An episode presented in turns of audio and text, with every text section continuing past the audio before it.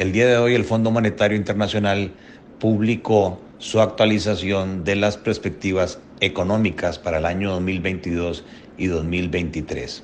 Lo que se puede observar es en general una desaceleración económica generalizada en todos los países y más fuerte de lo que se había previsto, con niveles de inflación más altas desde hace varios decenios. Podemos ya confirmar que efectivamente el mundo se encuentra en un estado de esta inflación, o sea, con poco crecimiento económico e inflación, e incluso se proyecta que un 33% del mundo estará en condiciones de recesión para el 2023. Las causas de estos ajustes negativos tienen que ver con la crisis del costo de la vida, tiene que ver con el aumento de las tasas de interés y las dificultades de acceso a las condiciones financieras en la mayoría de las regiones, la crisis bélica por la invasión de Rusia a Ucrania y la persistencia de la pandemia del COVID que todavía sigue afectando. Desde el punto de vista de las economías avanzadas, eh,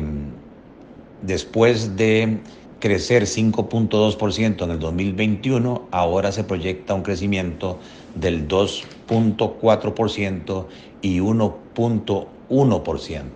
Eso comparado con las proyecciones que se hacían a principios de año es una caída o una revisión a la baja de 1,5% tanto para el año 2022 como para el 2023. Mientras que en el caso de los mercados emergentes, después de crecer 6.6% en el 2021, ahora se proyecta un crecimiento del 3.7% tanto para el 22 como para el 23, lo cual significa una reducción respecto a lo que se pensaba a principios de año de 1.1% y 1% para el 2022 y 2023 respectivamente. Es decir, que estos factores de crisis le han costado al mundo 1.2% de menos en la producción global y de ingresos en el 2022 y 1.1% en el 2023. Cuando se analiza la situación de los países, llama la atención los Estados Unidos, nuestro principal socio comercial, que después de crecer 5.7 en el 2021, ahora se proyecta un crecimiento apenas leve de 1.6% en el 22 y 1% en el 23. Esto significa un recorte significativo de menos 2.4% y menos 1.6%, eh, tanto en el 2022-2023, eh, respecto a lo que se pensaba a inicios del año. Lo mismo que la zona del euro, eh, que ahora estaría creciendo 3.1 en el 2022, 0.5 en el 2023. eso es un recorte de 0.8% y 2% respectivamente. Y podemos ver cómo ya en países como Alemania,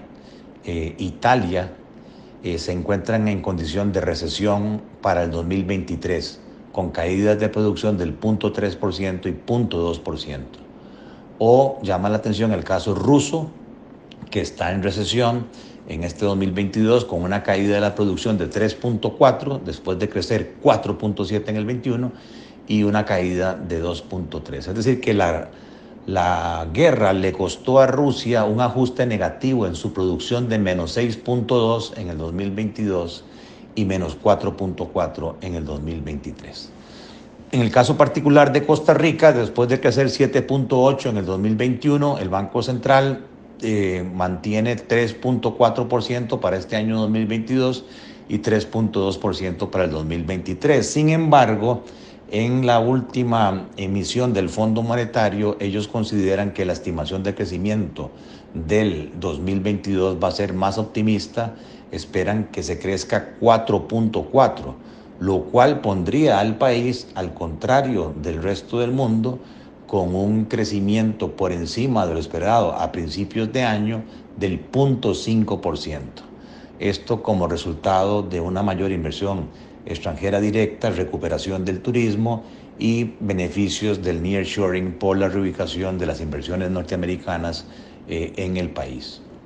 Desde el punto de vista del comportamiento del precio del petróleo, después de subir 66% en el 2021, en el 2022 los precios subieron 41.4% y se esperaría que ante las amenazas de recesión global en el 2023 los precios del petróleo se ajusten a la baja un 13%. Finalmente, en cuanto a los niveles de inflación esperados, después de que las economías avanzadas tenían una inflación del 3.1%,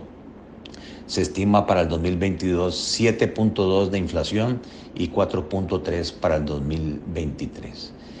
Y en el caso de los mercados emergentes como el nuestro, la inflación estaría subiendo de 5.9% en el 21 a casi un 10% en el 22 y a un 8.1% en el 23. Es decir, que hay coincidencia que las medidas de política monetaria restrictivas tendrían sus efectos en cuanto a un menor nivel de inflación en el año 2023.